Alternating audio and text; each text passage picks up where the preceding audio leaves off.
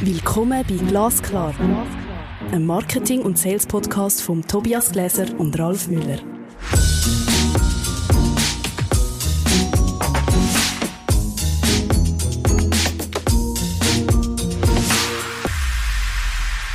Hallo Ralf. Tobias, schön dich zu hören. Ja, gleichfalls. Heute ähm, sind wir bei der Episode 36 zum Thema die sieben Urgeschichten und wie sie wirken. Und wenn ich an Urgeschichten denke, dann denke ich an Ralf. Ja, und an Urstromtal. ja, das auch. Und an Dinosaurier, nein. An Dinosaurier, über die haben wir schon lange nicht mehr geredet, aber vielleicht kommen die ja in einer Urgeschichte vor. Ich würde sagen, wir machen den Start in das Thema wie immer. Und zwar, was ist denn überhaupt eine Urgeschichte? Diese das ist eine Frage an dich. Ja, ich weiß. Diese Urgeschichte ist ja ein, ein, Thema, was in aller Munde ist, ja. Und es sind praktisch Geschichten, von denen wir ausgehen, dass es so eine Art von kultureller Kodierung gibt, dass wir uns wie magnetisch angezogen fühlen, wenn wir so eine Geschichte hören. Das ist die Theorie. Und ähm, das soll tatsächlich durch alle Kulturen, Länder, Religionsgeschichten, wie auch immer funktionieren. Und es gibt den Autor, den C.G. Jung, also den, also eigentlich ist ein Psychoanalytiker, ein Schweizer Psychoanalytiker, auf den das Ganze beruht. Das ist aber sehr komplex, muss man sagen, und sehr wissenschaftlich. Und wie die Kommunikationsfachleute so sind, haben sie sich das vereinfacht und sind auf sieben Urgeschichten zurückgegangen. Also Sie haben mal schnell zwölf Uhr Geschichten auf sieben aber reduziert, dass es eben auch umsetzbar wird. Ähm, ich würde sagen, wichtig ist doch mal, also warum man das Thema wieder aufgreift, und zwar wir glauben auch, dass eine Urgeschichte äh, ein, doch einen bemerkenswerten Beitrag für einen unternehmerischen Erfolg ähm, kann leisten. Was macht denn der Erfolg von einer Urgeschichte aus? Also du hast vorhin gesagt, das ist etwas, wo wir schon drauf seit Jahr, Jahrhunderten oder ähm, also Jahrtausenden vielleicht sogar drauf drin sind, irgendwie Geschichten zu erzählen. Und da gibt es ursprüngliche Geschichten drin. Warum soll man mit denen überhaupt arbeiten? Im Marketing? Weil sie schnell funktionieren, würde ich sagen, als erstes weil sie eine, ähm, wie so eine Art geheime Kraft besitzen, wenn sie richtig eingesetzt werden. Und weil der Kunde, wer auch immer, sich mit dem Unternehmen relativ schnell identifizieren kann, wenn es im Sinne, wenn es seine eigene Geschichte im Sinne dieser Urgeschichte inszeniert. So, so die Theorie. Ich glaube, dass das auch stimmt. Ich glaube, dass das funktioniert. Aber ich meine halt auch, dass es so das große Operationsbesteck der, Ko der Kommunikationsbranche ist. Also man kann es nicht immer und überall anwenden, aber ich glaube so als ähm, große Meta Geschichte, die hinter einem Unternehmen steht, funktionieren die Urgeschichten bestimmt ganz gut. Wenn ich so Urgeschichte höre, dann denke ich an etwas wirklich sehr Altes. Oder irgendwie. Also Urgeschichte, eben vor allem von den Dinosauriern gehabt. Ist denn eine Urgeschichte überhaupt noch in der heutigen, auch sehr schnelllebigen Zeit attraktiv? Oder warum ist es vielleicht gerade besonders attraktiv? Also sie scheinen ja irgendwie alterlos zu sein, diese Geschichten. Sie scheinen ja immer zu funktionieren. Und wenn man sie jetzt mal genauer anschaut, dann wird man sehen, dass sie tatsächlich relativ alterslos sind. Mhm. Ja. Also wenn ich, ich kann mir sogar vorstellen, dass es momentan besonders attraktiv ist, wenn man so auf etwas, also wenn man heute in der Marketingkommunikation oder in der Unternehmenskommunikation auf etwas zurückgreift, wo so im Ursprung, im innersten Kern von uns gespeichert ist und wenn man es schafft, das sozusagen zu aktivieren in, in dem Trubel, in dieser Dynamik, in dieser Welt vor Tausenden und Hunderttausenden Optionen, kann das, glaube ich, sogar besonders stark sein. Das ist das Versprechen, was darin liegt. Auf jeden Fall. Eine Klarheit äh, zu generieren in einer Zeit, wo man tatsächlich irgendwie mit sehr, sehr viel Dingen umgehen muss, die einem täglich widerfahren, mit sehr viel Informationen klarkommen muss. Und wenn man sich vorstellt, wie Voodoo gibt es so eine Anziehungskraft, ja, so eine Geschichte hat eine Anziehungskraft, die mich einfach reinzieht, dann ähm, macht man das doch gerne. Dann identifiziert man sich doch gerne mit so einer Geschichte. Und es gibt natürlich eine Menge Protagonisten, auch heute, die da ganz hervorragend mit umgehen. Bevor wir in die einsteigen, oder du hast auch Beispiel mitgebracht, würde ich noch mal gleich noch darauf zurückkommen. Was ist denn wirklich überraschend an einer Urgeschichte? Ich finde, überraschend ist, dass sich alle hingezogen fühlen tatsächlich dass es einfach funktioniert. Wenn man einen Knopf von einer Urgeschichte sozusagen aktiviert, dann machen alle, was man will. Ich glaube, wir sollten jetzt mal darüber reden, welche Art von Urgeschichten es eigentlich gibt, oder? Ich würde auch sagen. Dann tust du jetzt die zwölf oder die sieben Beispiele oder Urgeschichtentypen aufzählen. Weißt du, Tobias, du magst es ja nicht so komplex, glaube ich. ja, ich habe es extrem gern komplex, aber wenn man es in die Einfachheit bringen ich würde sagen, dann machen wir die sieben, oder? Ich würde sagen, wir gehen von den sieben aus. Und gehen auch nicht von den Archetypen aus, die dahinter stehen, weil da gibt es noch jede Menge ähm, ganze Bücher füllende Literatur zu lesen. Ich nenne mal die sieben Urgeschichten. Nummer eins, Monster überwinden. Nummer zwei, der Aufstieg. Nummer drei, Visionen erfüllen. Vier, Reise und Rückkehr. Fünf, Komödie. Sechs, Tragödie und sieben die Wiedergeburt. Das Monster überwinden, das finde ich besonders attraktiv, eben gerade wenn wir es immer wieder von den Dinosauriern haben. Hast du Beispiel von Monster überwinden? Also wenn man in der Filmwelt schaut, ne, natürlich funktionieren Filme, sind ja auch Erzählungen, sind ja Stories letztendlich, äh, funktionieren sie genauso mit diesen Urgeschichten. Und da gibt es zum Beispiel den James Bond oder King Kong oder die Cyborgs oder halt die Tatsache, dass man innere Monster überwindet. Ich glaube, das ist auch noch sehr verbreitet. Ähm, und es gibt jemanden, den Elon Musk, der tatsächlich alle möglichen Archetypen von Geschichten erzählt, wenn man sich das genauer anschaut. Aber darum, darauf kommen wir nochmal später. Er scheint auf jeden Fall diese Kunst der Urgeschichte ganz gut zu verstehen, dieser Mann. Hast du das Gefühl, dass jetzt zum Beispiel das, äh, die Urgeschichte, das Monster überwinden, auch einen speziellen Typ von Unternehmen wählt oder geeignet ist für, das, für einen speziellen unternehmerischen Kontext? Ich glaube, ich glaube eigentlich nicht. Also wenn wenn ähm, wenn es darum geht, ein inneres Monster zu überwinden, ja, also deins Tobias oder meins Ralf, ja, ähm, dann dann haben wir wir tragen alle unsere Monster mit uns herum, ja. Und diese Geschichte äh, wie man damit klarkommt, die interessiert, glaube ich, allen. Und genau da sind wir so an der Wurzel von der ganzen Geschichte, ja. Was hast du für weitere Beispiele zu den anderen sechs Urgeschichtentypen? Also der Aufstieg ist zum Beispiel in der, ist es, in der Märchenwelt ist es das Aschenputtel oder ist es auch Stephen, Steve Jobs von Apple und Harley Davidson betreibt diese Geschichte in ihrer Kommunikationswelt eigentlich auch seit vielen Jahren sehr erfolgreich. Das ist ja spannend, oder? Also die, die haben nicht gewählt äh, die Reise äh, weg und zurück, oder? Also irgendwie äh, das Abenteuer, sondern haben sich für die, für die Urgeschichte entschieden. Was glaubst du, ist der Hintergrund von dem? Naja, es ist, glaube ich, diese, diese, der Aufstieg, es ist so eine Art von Selbstaufwertung, ja. Also du hast das Motorrad vor der Tür stehen und unabhängig von dem, was in deinem Leben passiert, ist es so ein Wert, der da steht und mit dem du jederzeit diesen Aufstieg persönlich genießen kannst. So würde ich es jetzt mal ausdrücken. Und, aber es ist auch so, dass diese Urgeschichten sich gar nicht so stark voneinander abgrenzen. Also ganz oft ähm, findet man Mischformen.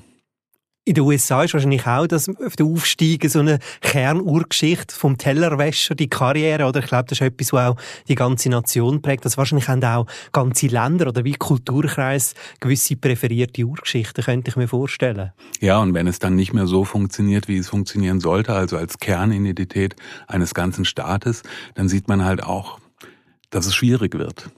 Aber Darüber wollen wir heute nicht sprechen. Nein, ich würde auch nicht sagen, sondern ähm, gib doch gerne noch ein paar weitere Beispiele. Das hilft. Wunderbar ist auch dieses Mission erfüllen, weil das lässt sich ganz, ganz wunderbar zum Beispiel an Red Bull ab, ableiten. Meiner Ansicht nach der Höhepunkt war dieser Stratosphärensprung vor drei Jahren, der tatsächlich es geschafft hat, eine Aktion, die im Prinzip die Werbemaßnahmen, die danach kamen, gar nicht finanzieren musste, weil das andere finanziert haben, weil alle so von diesem Stratosphärensprung so beeindruckt waren, dass sie es natürlich gerne wieder gekaut, wiedergegeben, wieder veröffentlicht haben.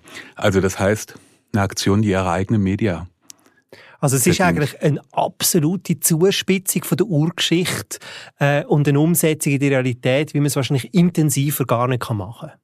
Ja, oder? ja. Meiner Ansicht nach ist das wirklich auf die Spitze getrieben. Da gibt es in der Filmwelt gibt es natürlich noch Blade Runner, wer sich noch daran erinnert, oder die chlorreichen Sieben. Und in der Kommunikationswelt würde ich tatsächlich irgendwie noch Hornbach nennen.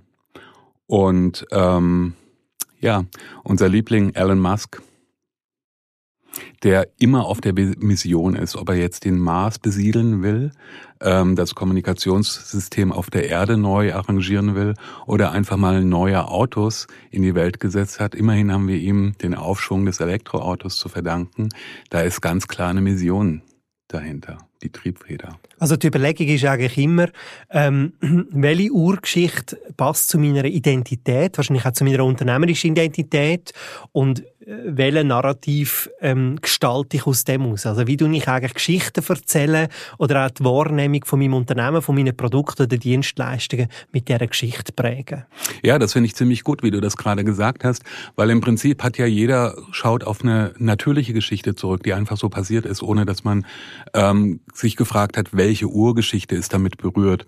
Und ich kann diese Geschichte natürlich bewusster weitererzählen und konkreter und wesentlich zielgerichteter weitererzählen, wenn mir klar geworden ist, welche Urgeschichte ich jetzt bemühen will, ob es eine überhaupt eine für mich gibt. Weitere Beispiel bitte. Reise ohne Rückkehr. In der Literatur ist es natürlich Robinson, Robinson Crusoe. Ähm, aber ist es auch Ikea oder Airbnb oder Booking.com. Ja, das heißt, sie versprechen dann ja eigentlich ihren Kunden diese Reise anzutreten, wo man nicht unbedingt sofort an den Rückflug denkt. Das möchte man, glaube ich, nie, wenn man verreist, oder? wenn du im Hinflug schon an den Rückflug denkst. Eine unausgesprochene Wahrheit. Kann ich mich denn überhaupt, wenn ich jetzt in der Reisebranche bin, als Beispiel, mit so einer Urgeschichte differenzieren? Es ist ja sehr naheliegend, dass ich so eine Urgeschichte verwende, wie sie sehr treffend für mein Kerngeschäft auch ist. Also meiner Ansicht nach ist es tatsächlich eher das Hintergrundrauschen. Also ich glaube, aus diesen Urgeschichten kannst du jetzt keine konkreten kommunikationstechnischen oder verkaufstechnischen Maßnahmen aktuell ableiten, aber man kann es einbetten in, in sagen wir mal, in, in das Geschichtenuniversum, ja, was man vielleicht zur Verfügung hat, um dem Ganzen irgendeinen Hintergrund oder das Hintergrundrauschen zu geben, mit dem man sich sehr gerne identifiziert und das man auch gerne sein möchte. Es ist ja ein gewisser Sehnsuchtswert dahinter. Hast du noch weitere Beispiele? Ja, selbstverständlich. Da gibt es nämlich noch die Komödie und die Tragödie. Bei der Komödie geht es dann natürlich darum, mit Humor zu arbeiten. Da hätten wir im Angebot Sixt oder Hornbach in der Kommunikationsbranche zwei Unternehmen, die mit diesem Humor, mit dieser Selbstironie, aber auch mit der Art und Weise, wie man ironisch mit aktuellen Tagesereignissen umgeht, ähm, ganz gut sich von der Konkurrenz abgesetzt haben, was erstmal gar nichts mit den Produkten, Mietwagen oder Heimwerkern sein zu tun hat. Da sieht man ganz gut, wie so eine Geschichte übergeordnet funktionieren kann. Und bei der Tragödie gibt es natürlich ganz viele schlimme Dinge. also meinetwegen ist es Faust aus der Literatur, ganz klar, aber es ist auch Donald Trump oder es ist die, der Ukraine-Konflikt. Also die Tragödie hm, glaube, die ist im Moment sehr im Vordergrund. Du nicht denn auch als ein Unternehmen mich für die Urgeschichte-Tragödie entscheiden? Und warum kann das attraktiv sein, die, die, die, Geschichte sozusagen auspacken? Die Tragödie würde ich nicht auspacken. Ist vielleicht nicht so geil, mm oder? Finde ich auch nicht so, so super. ja. Zum, zum Schluss bleibt die Wiedergeburt und das ist natürlich sehr, sehr schön. Jesus, Schneewittchen, oder auch als Marken VW Käfer oder der Mini, ja, die lange tot gesagt waren, okay, das ist jetzt schon auch ältere Geschichten, aber beide sind wiedergekommen, nachdem man dachte, dass dieses Produkt eigentlich seinen natürlichen Lebenszyklus überschritten, erreicht und beendet hat, ähm, gab es dort trotzdem diese Art von Wiedergeburt. Ich finde das eine ganz spannende Urgeschichte, gerade im Kontext von digitaler Transformation oder Disruption oder ein Unternehmen, wo eben nicht wie äh, beispielsweise Kodak sozusagen nicht überlebt hat oder, oder einen Innovationsschritt nicht hätte können mitgehen Wenn man das eben erfolgreich schafft, dann haben wir eine Art wie eine Form von Wiedergeburt geschafft oder ja. erreicht. was sollte man denn denken, äh, wenn man äh, an eine Urgeschichte angeht? Oder, oder mit was soll man eine Urgeschichte in Verbindung setzen? Wie schon gesagt, ich glaube erstmal muss es was mit der eigenen Geschichte zu tun haben. Also die Geschichte, die ich als Unternehmen bisher gegangen bin. Wenn man an Unternehmen denkt. Und wenn man an Persönlichkeiten denkt, die natürlich auch sich mit Urgeschichten identifizieren können, äh, ist es eigentlich noch viel einfacher. Es muss etwas mit deiner Vergangenheit zu tun haben. Und wahrscheinlich musst du erstmal zu schauen, welche Schritt bist du da eigentlich gegangen, um ins Jetzt zu kommen? Welche Entscheidungen hast du getroffen? Mit welcher Geschichte könnte das gut zusammenpassen? Vielleicht überhaupt gar keine, aber vielleicht gibt es auch eine. Und wie könnte man das weitererzählen? Also in gewisser Weise geht es auch um eine spielerische Planbarkeit dessen, was du als Unternehmer und als Mensch in Zukunft tun willst. Also das ist das, was mich interessieren würde. Mich interessiert diese Vergangenheit immer nur so weit, indem sie mir erklärt, wo ich jetzt stehe. Noch viel mehr interessiert mich die Zukunft, nämlich da, wo ich hin will. Und das klar zu machen, ich glaube, dazu hilft auch so eine Urgeschichte. Du hast vorher einige Beispiele genannt, wo ich jetzt würde sagen, die gehören fast ein bisschen mehr in die Unterhaltungsindustrie ähm, oder vielleicht ähm, ja, wie soll ich sagen, ins öffentliche Leben von berühmten Personen, ist dann auch eine Urgeschichte attraktiv oder etwas Relevanz für KMU, oder? Also wenn ich jetzt als Unternehmer oder Unternehmerin höre, dann ist für mich das völlig äh, nachvollziehbar mit dem Steve Jobs und mit dem Schneewittli und so weiter, oder mit dem Aschenputtel, hast du, glaube gesagt. Ähm, was heißt das für wirklich Unternehmen? Also kann ich mich dem bedienen und wenn ja, wie gehe ich das konkret an? Also ich würde gerne die Frage umkehren. Ähm, ich kann mir ich kann mir nicht vorstellen, dass es für bestimmte Zweige oder Branchen nicht interessant ist. Also ich glaube, diese das, die Urgeschichte als Werkzeug ist so mächtig, dass sie durch alle möglichen Branchen durchscheint. Ob das jetzt KMUs, große Industrieunternehmen oder Personen sind, Personen des öffentlichen Lebens. Ähm, ich glaube, man kann da nicht abgrenzen. Und du hast nach KMU gefragt. Ich würde da immer mal erstmal prüfen, ob die Verantwortlichen in dem KMU, in diesem Unternehmen, sich für so eine Art von Storytelling überhaupt interessieren. Weil wenn es nicht da ist, braucht man es eigentlich auch nicht zu nutzen. Aber wenn ein Interesse da ist, also wenn man sich damit identifizieren kann, ist es meiner Ansicht nach ein sehr gutes Tool. Es braucht wahrscheinlich auch eine kommunikative Kraft, um das überhaupt umzusetzen. Oder, oder also es bringt ja nichts, wenn ich sage, ich, ich gehe äh, in die Urgeschichte Monster überwinden und habe nachher gar keine Möglichkeit oder nimm mir die Möglichkeit nicht, die überhaupt auszudeklinieren, die Geschichte. Also es braucht ja am Schluss Text und Bild und Video und so weiter oder was das geeignete Medium ist, um eine Geschichte überhaupt zu erzählen. Ja, und es braucht eine Glaubwürdigkeit. Also in zweierlei Hinsicht eine Glaubwürdigkeit. Ich muss an diese Geschichte glauben können und ich muss die Geschichte Geschichte glaubwürdig erzählen. Und das gehört ja irgendwie zusammen. Und ohne das geht es meiner Ansicht nach nicht. Wir haben vorher eben vom Elon Musk auch geredet. Äh, der hat verschiedene Urgeschichten, aber bedient sich denen wahrscheinlich sehr geschickt. Gibt es eine Urgeschichte, wo du dich gern daran bedienst oder wo du findest, das ist so ein bisschen meine, meine persönliche Urgeschichte, die ich gerne einsetze? Also das würde ich gerne an dich weitergeben, aber ich antworte zuerst. ist gut. Ich tue, ich habe dann auch eine Antwort. Ähm, ja, bei mir ist es dieses innere Monster zu überwinden. Ich glaube, damit, da fühle ich mich relativ gut zu Hause. Also das innere Monster, was ähm, zum Beispiel dazu führt, dass bestimmte Erfahrungen oder Erkenntnisse, die man hat, die eigentlich in dir im Weg stehen, als dass sie dich weiterbringen. Das ist eine Geschichte. Ich finde, ähm, das Monster überwinden hat auch was mit Gewohnheiten zu tun, die man gerne loswerden will.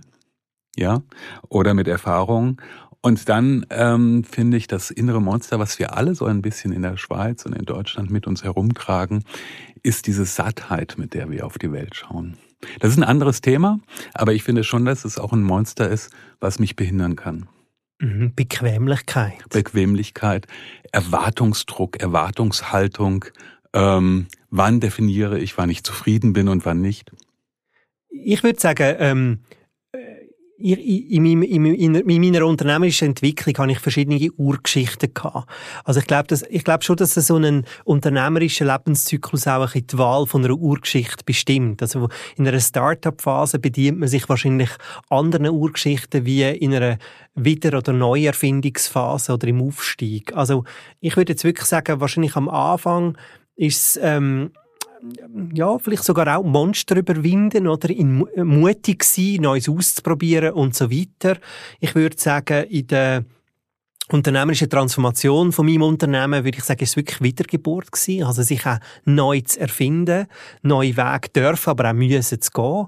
Ähm, und ich glaube, wenn man sich in dieser Geschichte wiederfindet, dann wird der Weg einfacher. Also der Weg wird einfacher zu begehen.